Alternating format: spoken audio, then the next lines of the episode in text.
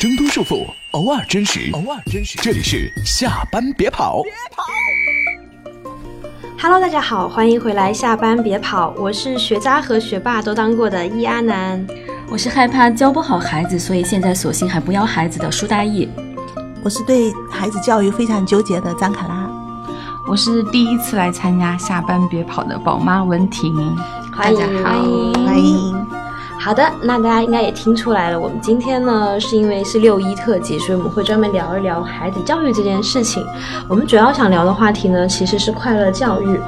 然后我们今天家长代表呢是张卡拉，他是快乐教育的坚定反对者。然后呢，我们孩子代表是苏大义，苏大义呢是快乐教育的亲历者。那我们今天的嗯。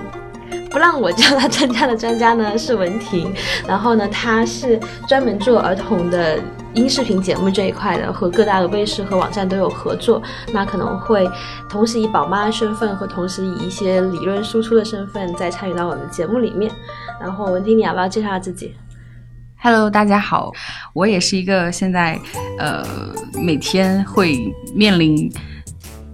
从信心满满到心怀忐忑，然后又到倍感欣慰的这样三三个状态的一个宝妈。对，嗯，对，非常希望能够跟更多的宝妈，然后大家一起来聊一下关于孩子的教育的这个问题。对，嗯，好的。有没有什么微博公众号什么要我们关注的？呃，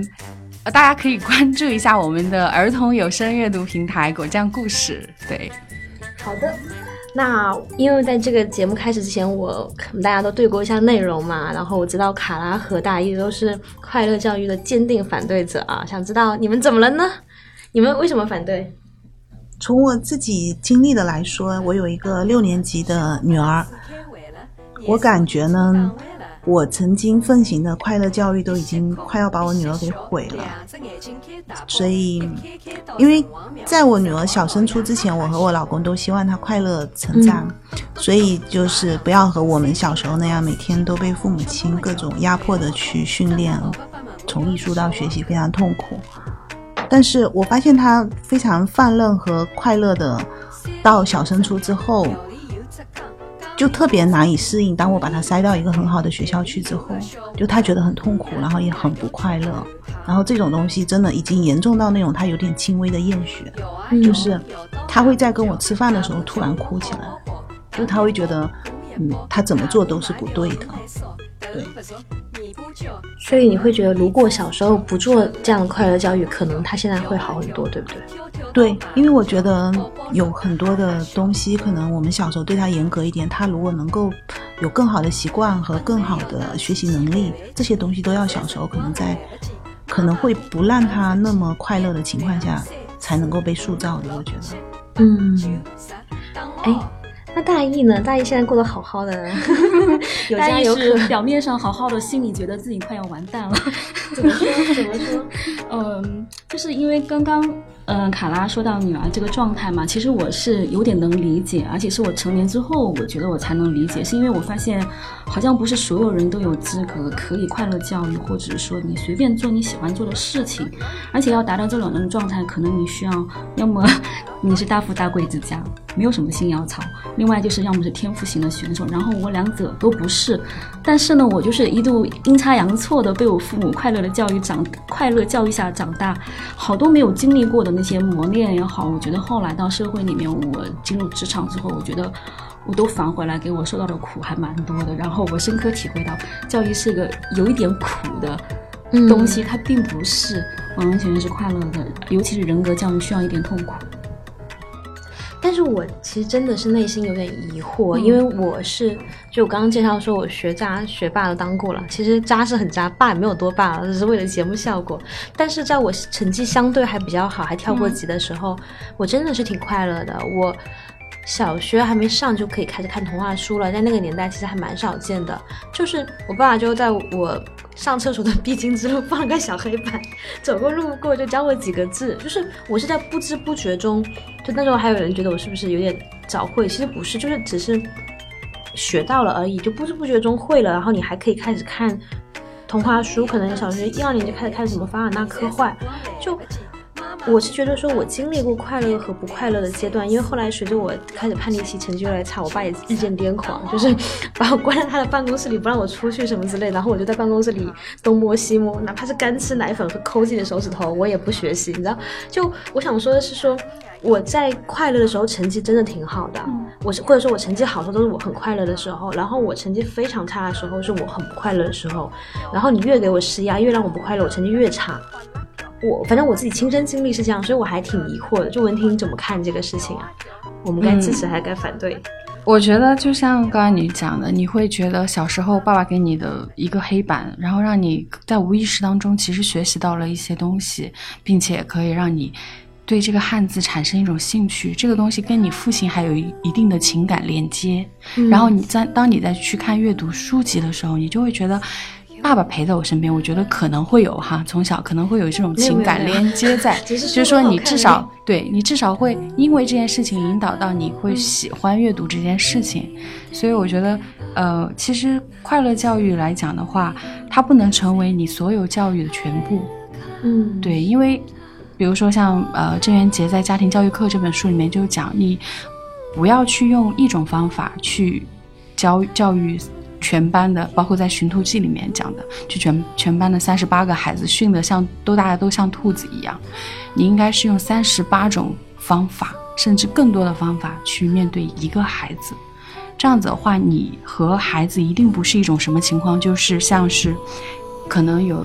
可能会有一些家长，就比如说孩子读书了以后，比如说上小学之后，就觉得哎呀，万事大吉的，好像孩子进学校了，那接下来的事情好像基本上应该要交给的学校的老师了，这样是大错特错的，因为家庭教育永远都是占的很非常非常重要的比重，所以说你应该用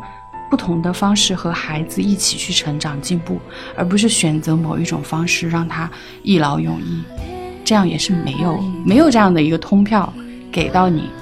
家长，也没有这么好的事情，所以才会每个家长都好像很焦虑，大家都都会想要去寻求一种更好的方式来跟孩子相处。对，嗯，回头这些书的名字我们也会贴在那个其实评节目简介的地方。好，好，那所以文婷你的观点还是觉得说。快乐教育并不是不行，只是说他不能完全只依赖他，对吗？对，嗯，明白。因为如果你一个孩子他童年都不快乐，我想必他可能人生都没有办法快乐起来。哎，今天又给到一个金句啊！嗯，最近不是网上有句有一句那个有点鸡汤，但我觉得很对的话是说。什么来着？不幸的人用他一生去治愈他的童年。对对啊，幸幸运的人一生都在被童年治愈，而不幸的人一生都在治愈童年。对，真的这句话好像适用于所有的人，我觉得。真的，真的。对我周围所有的朋友，可能都对这句话会非常觉得非常震撼。你仔细去想一下，你现在身上的一些缺点，你面对职场，你面对生活，所有的东西可能都源自于之前的这条路上真的的一些事情的影响。对，所以我要给你凌空击个掌，就是都还是快乐教育的拥护者。对，但没关系，我觉得我们可以就是多方的讨论这个问题啊。所以就是，嗯，卡拉和大姨，你们觉得说快乐教育到底哪里出了问题，以至于说？这样它是会有反的效果的。嗯，因为我是站在一个成年人的角度来谈现在观察到的一些现象，就包括我为什么会觉得八零后的父母在教育这件事情上为什么这么上心，很有可能就跟自己的童年教育的缺失，包括我也会在成年之后去反思我的教育到底哪一部分是好的，或哪一部分没有在适当的年龄去做。然后我为什么会觉得？呃，反对笼统的去反对快乐教育这件事情，是因为观察到职场里面很多的孩子，因为最近跟朋友聊天嘛，然后就是说他们团队里面频繁的换人，然后包括很多的，嗯，九五后啊，包括更小的小朋友啊，就带起来会比较难，挺痛苦的。然后仔细观察和深入交流，呢发现这些孩子呢，普遍身上的问题呢，都是在于家庭的教育的不足，然后呢。遗留到了企业里面，然后导致教育的成本啊、沟通的成本啊、培训的成本非常非常高。然后另外一个就是肉眼可见的社会弊端，就是因为马上放假，大家肯定能感受到，一到放假，公共场合啊、各种交通工具上，熊孩子特别特别多。还有包括最近其实新闻热点里面有非常多的家庭的极端的这种悲剧的产生，肯定孩子是不愉快的，家长也是不愉快。那这些问题很有可能就是在。很多的这种日常的一件件的小事里面累积出来的一些教育上的一些问题，所以我会觉得说，纵容这些孩子一定会有很大的将来的社会上的呃忧患或者弊端，所以我会觉得这里面就反映出可能。我自己反思的就是家长的教育能力不足，包括我开始说，我觉得我可能我怕教教不好孩子，我不是那么敢生小孩，所以我会反对现在目前社会里面普遍认同的教育快乐教育这件事情。但是我想这肯定也是大家目前没有把这个概念掰清楚，然后我们特别想去掰一下这个概念。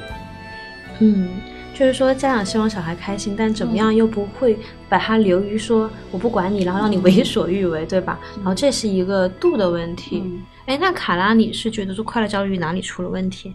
哦，我只能说从我自己女儿教育的经验来说，我现在总结啊，他如果想要现在在现在的中学里面能够过得特别好，他一定要有好的习惯、学习习惯，嗯，和好的学习能力。啊，好的学习习惯和能力都需要长久的刻意的训练才能够养成的。这个过程必然那个孩子不是非常的快乐，所以我会觉得，如果你真的让他小时候真的那么自由那么快乐，你可能因为自己小时候的原因，你会给他甚至更多的那种自由之后，其实我觉得是不 OK，因为我的经历是这样。还有一个，我觉得。你让你一生可能就大家觉得特别好的那个童年，我会觉得应该是一个有爱的童年，因为我的经历，我小时候肯定不是非常那个，我不能说快不快乐，但我肯定就是嗯学习压力比较大的那种孩子。但是我长大以后会，我遇到很多很多困难，我都会很感谢我父母亲曾经给我的那些压迫，以及他们让我在那样一个呃高压下所习得的所有的技能，比如说你们之前说的自律。比如说说的时间管理，然后以及各种的对自己的那种潜能的一种挤压等等，这种，我我觉得这都是我小时候整个学习的过程带来良好的习惯所有的。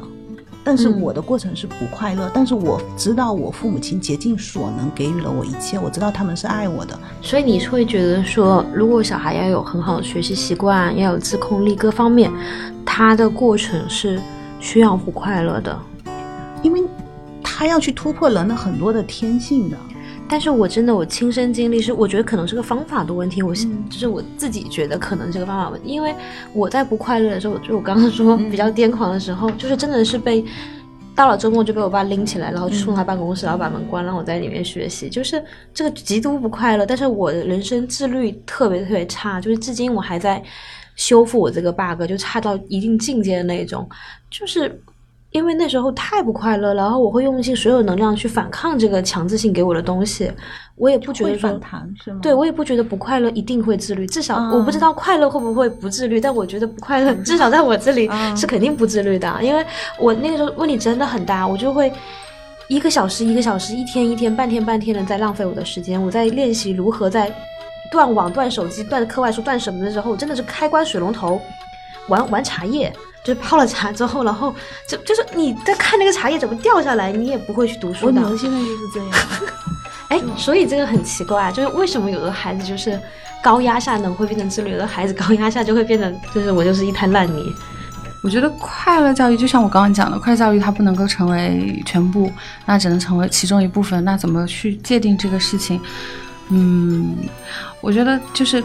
是你不快乐，你一定会去反抗，然后你就会，你你可能不快乐就不快乐的话，你这个反抗的能力可能就会就会让事情适得其反，你可能就缺乏某种自律的能力。我觉得这个东西是相对的，就比如说快乐与不快乐，如果你每天都很快乐，可能你不知道快乐到底是什么，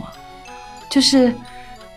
你知道吗？人一直处于一种。亢奋的快乐的状态当中，他能知道什么是快乐，什么是不快乐吗？我觉得挺可怕的。如果一个人永远处于一个这种状态的话，他哦，我他未来还能接受些什么样的逆境？他所有的东西可能都没有办法去感受，也没有办法去应对，这个挺可怕的。我觉得。他一定是有快乐和不快乐的时候的，有差异才会有感受。对的，对的。所以，所以父亲还呃父母亲还是要去引导他，引导他知道这样的快乐来之不易，然后这样的不快乐没什么关系，嗯，有道理。对吧？因为如果你不让他意识到这一点的话，他可能未来遇到了任何的困境，他会觉得哦，原来全世界都不爱我了，嗯对吧？嗯对，你从小可能就要告诉他说，快乐来了太不容易了，所以我们要珍惜。而这些不快乐的东西，它只是暂时的，千万不要沉溺到东当中去。而且无论如何，哪怕全世界都不爱你，你还有爸爸妈妈陪着你。这样的孩子，我觉得他应该长大以后可能不会说但太是最可怕的是，小时候小孩子的世界真的只有爸妈。然后，如果爸妈在给你施高压的时候，你会觉得爸妈不爱你，然后你的世界就完了。对，因为孩子会在有一个阶段，他会觉得自己和父母是一体的。对，他觉得这个一体是，如果你想怎么样，我就会去满足你。那个时候，因为他还没有寻找到真正的自我，他从生理和心理都还不够健全，是的而且爸妈是钱包。就在这种阶段，就更加需要父母的正确的引导。我觉得，对，所以我觉得还是父母首先先搞定自己，我觉得孩子一定会未来在未来搞定他自己。嗯，我觉得是这样，对，可能就最怕就是父母可能也没有想得太清楚，到底自己要怎样去去陪伴孩子也好，或者是做自己。我觉得，哎，那文体，我想知道，就是我觉得你刚刚对快乐和不快乐的那个定义很好，那你怎么定义快乐教育呢？嗯，我觉得大家都在说，呃呃，包括现在进幼儿园也好，呃，也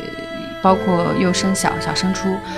家长都在焦虑，然后都开始在反省，说自自己之前有一些什么样的问题，种种问题。我觉得，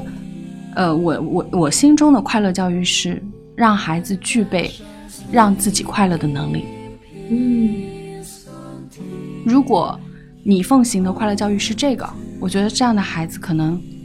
他在任何其他的一一些能力有没有完成，可能都没有那么的重要。如果他具备这样让自己快乐的能力，他就会知道快乐到底是什么，然后他也会用这样的方式去感染身边的人。然后你再说，嗯，我不管，比如说他学芭蕾舞，然后他在这个芭蕾舞当中会有某一种成就感，让他觉得快乐，或者是比如说他呃呃在球场上投进一个篮球，他很快乐，各种各样这些快乐的能力，让他能够拥有这种能让自己去快乐的能力，我觉得很重要。嗯所以如果我你让我理解快乐教育，我觉得是这一点，就是让自己拥有这样的一个能力。对我我的定义其实和你差不多，但我我会觉得快乐教育应该指的是说，在学习中能感到快乐，然后而且这个快乐不见得是全程的快乐。其实你刚刚说的，我就特别认同。其实我并不觉得说，就是我回忆我自己那段时间啊，然后我并不觉得说我那时候是每一天每一个时刻都感到那种。生理满足的那种吃饱了喝足的那种快乐，并不是，但是我大体上是对这件事情有追求的，而且我觉得学习本身，当然不光是虚荣心那么肤浅，就学习本身是有乐趣的，就你能够像打游戏一样嘛，你能打好的游戏本身，哪怕没有人知道，你都会觉得很开心嘛，你都会有成就感。所以我不太确定这个是算什么，我们可以姑姑且把它归归类为有兴趣、有自驱力。嗯反正总之就是能在学习中感觉到快乐，你能愿意自己去去学习，我觉得这个是我定义的快乐教育。嗯嗯嗯，快乐教育这个问题，可能我想说的是，呃，不是在快乐本身上面，就是可能我因为我其实算半个社会学家，就是很喜欢研究社会问题，然后可能社会里面大家认同的这种快乐教育呢，更多是一种不受约束的这种放任，是一种；另外一种呢，我觉得快乐真正的快乐应该是自我满足啊，感受到一种快乐，这个跟安南和刚刚文婷说的这个也比较类似了，所以我觉得说修正一下我前面的观点，就是说。不是说快乐教育本身是错的，而是说问题也不是出在快乐上，而是说什么是好的教育。然后我引用一个定义，然后这个这个定义不是我下的，因为以前看过一本书，然后印象特别深刻，好像是杨绛说的。他说，好的教育首先是启发人的学习兴趣、学习的自觉性，培养人的上进心，引导人们好学和不断的完善自己。我觉得这个对大人也挺适用的。嗯，嗯。其实我们还有很多群友，就我们做这些话题的时候，还去群里征集了一下。其实我觉得大家的观点和我们也是很像的，就是就像有一个 Vincent 的群友会说，快乐不快乐对小孩来说，就他自己有没有兴趣。嗯其实话很简单，但道理就是这么个道理。嗯，其实我们有一个猪猪的群友，他有说的，我觉得特别对。他说，呃，早上看到一个观点，他觉得很符合快乐教育，就是给孩子多留白，让他们自己去探索和发现机会。就有的孩子上兴趣班挺快乐的，有的就挺不快乐。关键是看这个兴趣是孩子的兴趣还是家长的兴趣。然后我们还有一个群友 Simona，然后因为他是我的老朋友，所以我对他还蛮熟悉的。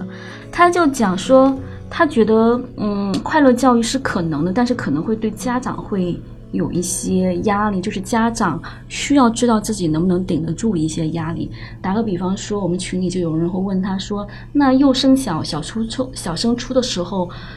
你会想到快乐教育吗？你会不给孩子上补习班吗？然后西蒙娜就说，确实是到那个阶段，如果再不给孩子上各种补习班，外人会觉得说你不负责任，而且别人还根本就不相信你能做到这一点。所以他觉得孩子如果快乐的话，父母亲是一定要顶住各种压力的，做不到快乐。感觉有进入哲学辩证。哦，对，我觉得还挺好，因为他这句话我印象也很深，就是你想要孩子快乐，你自己肯定要承担更多的、更多的、更多的，为他扛起一片天，真的。就是你敢不敢让孩子选择去选择？对你敢不敢让他在这方面真的就是非常的喜欢，哪怕就比如说像打游戏，嗯，真的，就你敢不敢？因为如果他真的在这一方面是超出其他人的一个。一个一个一个特长的话，你正确的去引导他，也是会闯出自己的一片天的。对，所以就是看家长到底敢不敢。其实就是没有经验嘛，你根本不知道这样做是不是对的。是的，对对。有时候真的很难很难料中。就小时候，我们八零后的父母应该都会说：“你打扮那么漂亮有什么用？打扮漂亮能当饭吃吗？”结果现在网红年收入就是。看不得一千万起跳，对不对？就是包括游戏也是，小时候父母会说打游戏有用吗？哎，就是游戏有世界冠军啊，然后也有很多比赛呀，然后奖高额的奖金。哎，我真的好肤浅，全部以钱为衡量。但我觉得是个很重要的指标嘛，就至少其实孩子没有想象中那么糟，他也饿不死。对，所以你们觉得快乐教育就是是可能的吗？我觉得是可以的。嗯，那我们相应要付出的是什么？首先是你父母亲，就像刚刚讲的，你要扛得住孩子的这份喜欢，不管他喜欢的是什么，然后正确的去引导。嗯，我觉得，嗯，还有一点是，一定要让孩子从小具备一种学习的能力。这种学习不是他拿学科学分的能力，是他对可能对周遭的事事物的一种感知的能力，和他从这个感悟上面可以变成自己的。独一无二的东西的这种能力，这样的话，他你不用担心他可能到未来，嗯，比如说课堂上有八个学科，他没有任何感兴趣的东西，或者是生活当中，嗯，每天经过路边的小花小草，所有的一切的一切，包括所有的，他没有任何让他觉得快乐的，因为你快乐，你就对他真的是有这种兴趣在，你才会开心。你看到他，你会会心一笑的东西。对吧？你就不用担心他会在未来变成这样的一个状态，所以还是小时候你还是能够更多去了解孩子他到底想要什么，和帮助引导，让他找到他找到他想要的那个东西。真的，我觉得还要有很好的耐心啊。对，我想一个小故事，就是不一定很有代表性，就是五月天的那个鼓手叫冠佑吧。然后他说他小时候就是父父母让他去学乐器，可能学了恨不得有十几二十种啊，具体可能不太记得细节，就是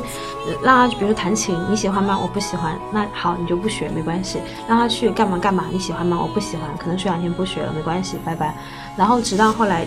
让他打鼓，他就自己觉得说 OK 我可以，我喜欢。但可能如果是普通父母，你试了三五种，就可能给他已经盖个戳了，你小孩就是，对不对？没耐心，他几乎让他试完了所有的乐器。可能细节不是那么完全准确，因为很早很早以前看过，但我当时真的还挺，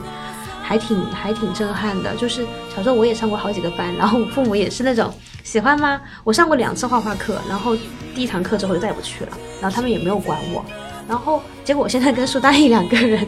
在一把高龄，我们每个星期二下班了就会冲冲去，就先集冲或者集合，然后集冲的就去坐地铁，然后集冲下地铁去上音乐课，就是。就不为什么，因为我们一把年纪不可能说要当网红嘛，但是就是喜欢去唱歌，真的是非常非常快乐，真的是很快乐。就是我觉得你得有这个耐心，不要不要打压他，让他去发现自己的，就是不要让兴趣班这件事本身都变成一个沉重的负担。就是你带着某一种功利和目标太强烈的目标去，因为孩子他是不会有这么强的功利心的。其实还是父母亲会，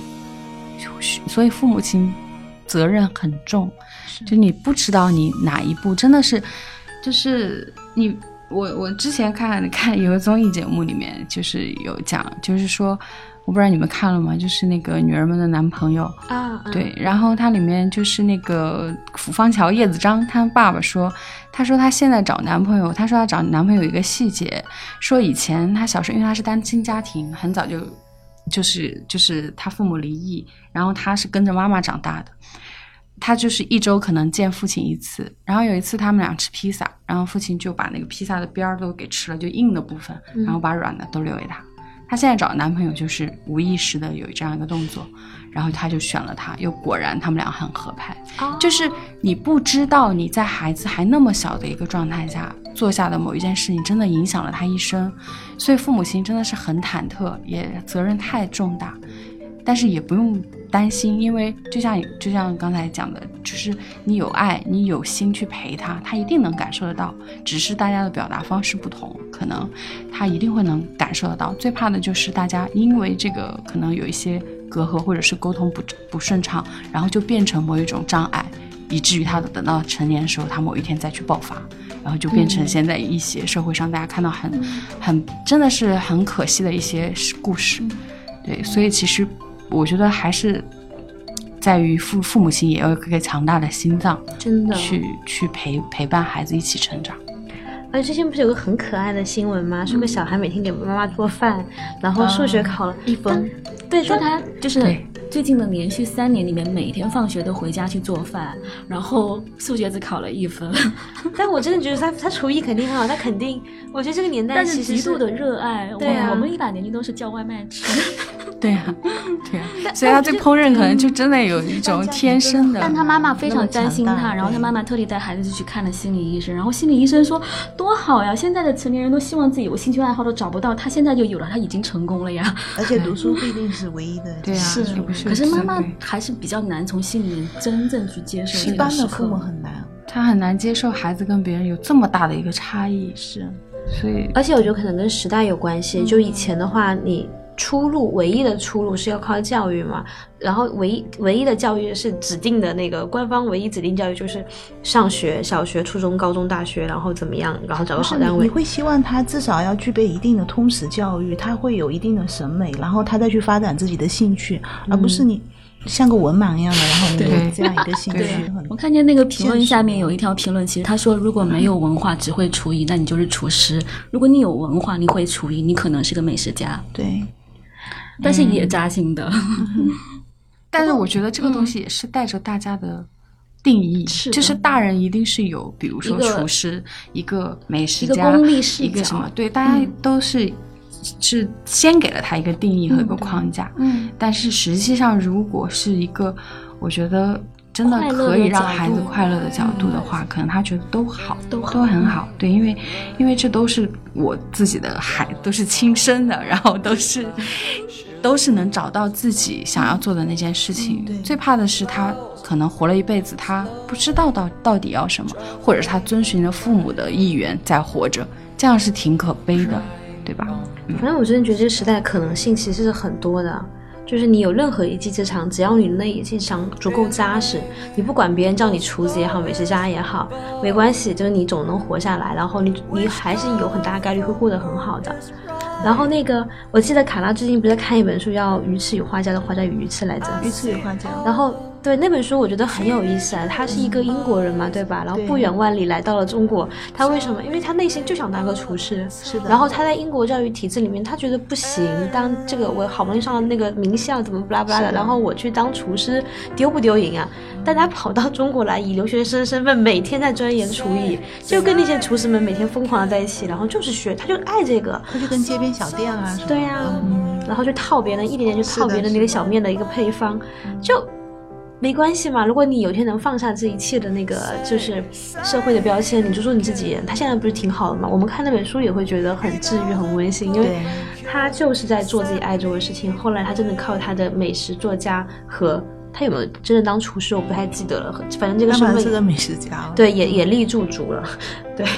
因为我觉得，换言之，比如说像我的孩子，比如说他真的只考一分，我在想，如果我是那个孩子的爸妈，我会很焦虑。对。但我又想让他能给我做一顿饭，我又觉得很窝心。我觉得这就是家长每天的状态。我觉得不应该不是只有他这一个家庭会有这样的一个状态。对。是啦，我现在说的轻松。如果我小孩真的考一分，估计 我也会急死吧。是。哎，那卡拉，你觉得就是快乐教育是可能的吗？我觉得可能，但是我还在求索。但是我女儿最近呢，因为我们可能对她压迫太多了，然后前一段时间她也比较厌学啊，我们觉得要让她轻松一点。然后她就很奇怪，她的这个第二阶段的考试就在学校的那个曲线在上面很多了。对，就是你们不管他了，反而他上去了。对对对。然后我们自己其实都觉得很怕他心理出问题嘛。前一段时间上海有很多不好的新闻嘛。然后呢，他就突然间自己猜，他会自己去逼他自己。比如我们之前让他有很好的学习习惯，比如要怎么记笔记啊，你要怎么去做错题分析，他可能就会自己逼自己去做那些事情，然后会把字写得很好看，然后告诉我，你看老师已经给了我几个五角星，可以去换，呃，免考啊，可以那个单元考的时候可以加分。哎，那他为什么突然开始自己逼自己？他可能是觉得我跟他。爸爸就是好像最近不太管他，所以他经常会问我，就说你们是不是要放弃我，或者什么？然后我就会去抱他，我跟他说没有，妈妈永远都不会放弃你。我说你就是一辈子都找不到工作，真的不学无术，妈妈也可以养你。妈妈努力一点，妈妈养你一辈子。我说，然后呢，他就会说我我我没那么差，然后怎么样？然后他就逼他。但是我最近跟我老公就是观察，我说我说他真的是小学的时候欠的债太多了，别人可以很轻松做的事情，对他来说是要咬牙坚持的。嗯，他会非常痛苦，他确实会觉得很很不快乐，所以我们会说，其实我女儿跟别人那个他们班上那些正常的孩子，真的中间差了三四年，所以我才会说，他小时候如果我们能够对他更严格一点，我们能狠心一点，嗯，可能他现在也有那么好的学习习惯，就像现在我们必须要给他做注意力教育，就是那个训练，那很痛苦，但是很有效，对，所以就实际上今天文婷说的嘛，就是把。快乐教育可能作为其中的一个方法，对，只是一部分结合起来。不要错误的理解，快乐教育就是绝对不能让孩子哭。我觉得也是因为现在大家，就比如说像八零后，像我们，可能工作压力也很大，你没有可能真的，你说是借口，但你仔细想想看，你可能工作的时长真的有这么长，你可能没有很多的时间去陪孩子。但是我觉得，尤其在孩子到零到三岁的这个阶段当中，一定要每天保证有一个高质量的陪伴的时间。因为在这个时间当中，你给他所有的赋予的父母亲赋予他的一些学习的能学习的能力，这些东西都会影响他，真的会影响他一辈子。是，就是如果你只是陪他，是可能他用他可能对未来来讲不会有太大的影响，但是你真的做到高质量的陪伴的话，真的会影响他很多。就比如我刚拿那个拿数学考一分的那个孩子，他烹饪上面可以有这么大的一个领悟力。我不相信说他数学没有办法提升，就说他可能做不到数学家。但如果父母亲在他敏感期，我刚我们刚刚讲有一个敏敏感期，孩子的敏感期能够在这个时间段可能会有一些不同的不同的一些影响，可能他真的会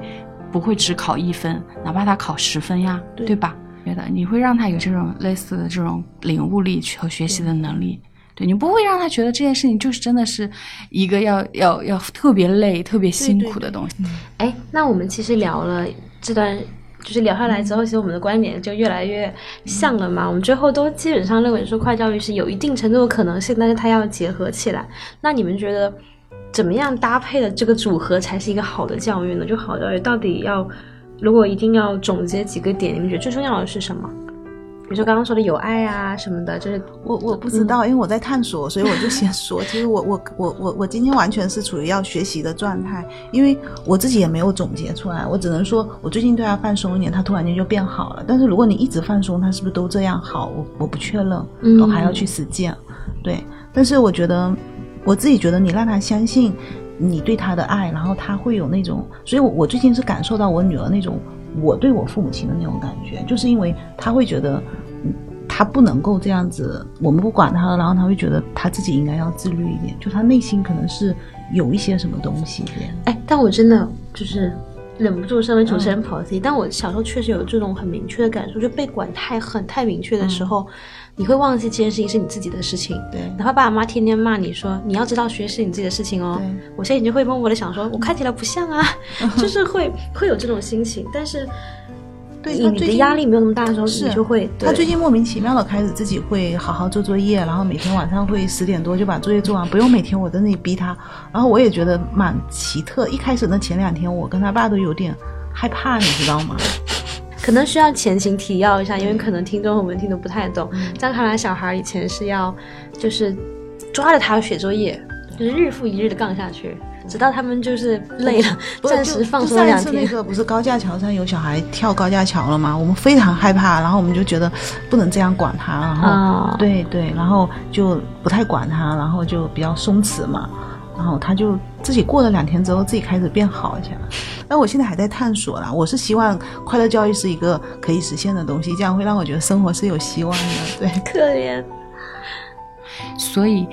比如他现在学习上遇到的这些所有的困难，还有所有的这些，包括他突然之间又好像转变到正正轨上面来了。我觉得这个孩子首先他一定是能感受得到父母亲的变化的，所以他也在调整他自己就。那些方法，其实你教他，你平常天天跟他讲，他都懂，他只是不做。就是我们突然间发现了，他不是不具备这个方法论。对对。所以他也在调整他自己，所以我觉得其实是可能还是要找到他那个根源，可能他是从从某一天开始变得叛逆、抗拒这件事情，那到底具体是什么东西？我觉得可能还是靠父母亲慢慢去找到这个答案，然后和他一起去解开这个心结，可能他就能够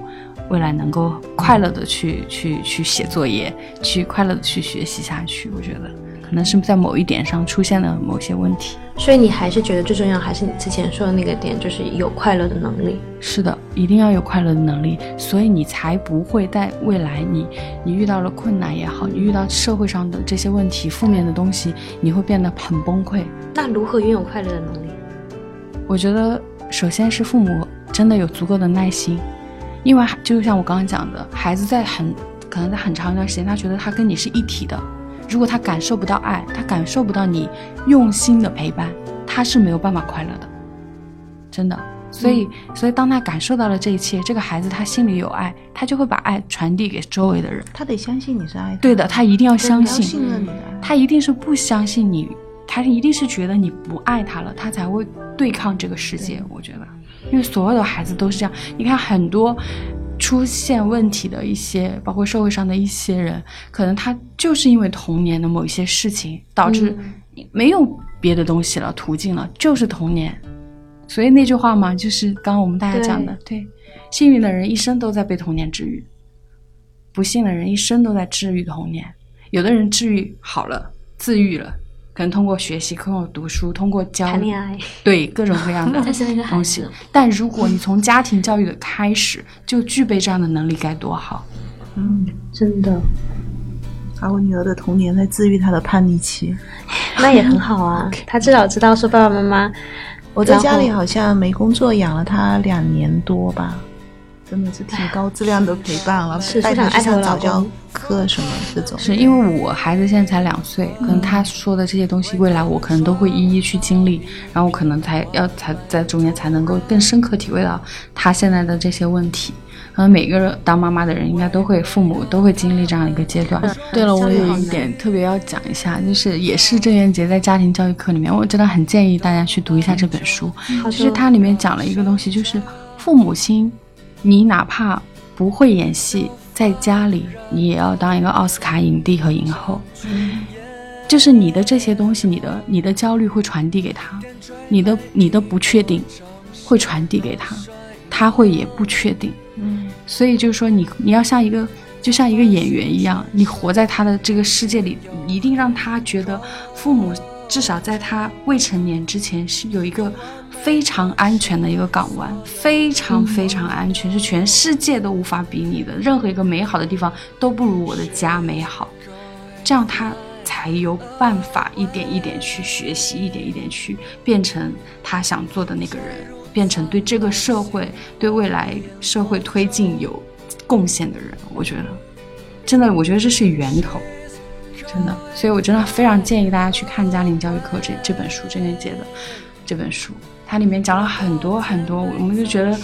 哎呀，真是幸好在这个阶段有看了这本书。就真的里面很多东西，而且我是每天都希望说能够把它放在床头，能够反复去看，反复去学习。因为很多东西你看完了以后，你可能明天你就忘了。当你火冒三丈的时候，你可能就忘了；或者当你工作压得自己喘不过气，你就忘了，你就会变成另外一个人。但是当你又翻到这本书，你去看到他，包括他现在孙女儿都已经很大了，他他来总结自己的这个教育经验的话，包括他这么多年来。几十年如一日，他创刊那一年跟我的年龄，就是是他是八五年创刊，我是八五年出生，所以就是他这么多年如一日，每天早上凌晨四点钟开始写作。就这么自律的一个人，所以他总结的这些东西，我觉得一定大家是有参考价值的。所以我是建议。主要是他真的很爱孩子，是能看得出来的。对的。我小时候看过他那十二生肖的那个系列童话书，然后就是茫茫世界中有人懂我，你知道吗？就是他对父母就人眼旁观中国式的那种独生子女的父母是抓特别到位，就是。爱你的时候把你当小皇帝，然后讨厌的时候全家一起践踏你的尊严，就他把那些写的都很好，然后我就特别爱看他的书。然后插一个很小的小故事，就是那个古董局中局的大编剧大作家马伯庸先生，他们小时候曾经哭着给郑渊洁写信，对，就很可爱。就是我想说，就是他真的爱孩子，你感觉到他爱所有的孩子，所以他会在他的童话故事里也好，他的就是家庭教育课的书里面也好，能够感觉到他对孩子那种那种爱。而且说个题外话，就是一好笑的一个一个一个段子，就说郑渊洁人生当中还有一个段子，就是他当年把一些小读者写给他的信全部用，因为放不下，所以就用房子装起来。所以那个时候在北京买了十套，买了十可能不止十套的房子，全部用来存信。但是现在你看他整个，对，所以我就是觉得。我这个说这一点，就是说，可能你因为有爱，因为你这么多年在从事这样的一个一个事情，你一直都在为孩子服务，我觉得会有，就是说的通俗一点，就是好心有好报，真的真的是这样子，对，所以就是像他这样，真的是心心中有一个大爱在这里。然后也是因为他父亲对他的教育，其实他更多的是家庭教育，因为他学校教育在当时的那个年代，对，并不够完善的情况下，他父亲可以做出那样的决定，去让他在家里学习。我觉得这是跟他父亲的家庭教育绝对是分不开的，所以我觉得一定要把家庭教育摆到非常重要的一个位置。对，嗯，很棒哎，我觉得今天好受教育啊，我觉得心灵上受到了抵挡。所以大姨，你还有什么好奇宝宝的问题要提问吗？我觉得没有了，就挺想生个孩子。那我觉得我们今天就其实真的是聊了很多，但最后都得到一个蛮好的共同点，就是要让孩子有感觉到爱，让孩子有快乐能力。其实我真的觉得成年人也是一样的，哪怕你有一个就是在听节目里有一个不是那么幸福快乐童年，但是。我们之前也聊过原生家庭嘛，我觉得成年之后还是有大把的机会，你可以去让自己感觉到爱，然后让自己能够快乐。我觉得即使是个成年人，你有这两样能力，不会差的。哎，就祝愿大家就是逆风翻盘，对嘛？就是六一儿童节嘛，希望每个人都能够有一颗快快乐乐的童心。然后，不管你是孩子也好，大人也好，希望你能够被爱和快乐。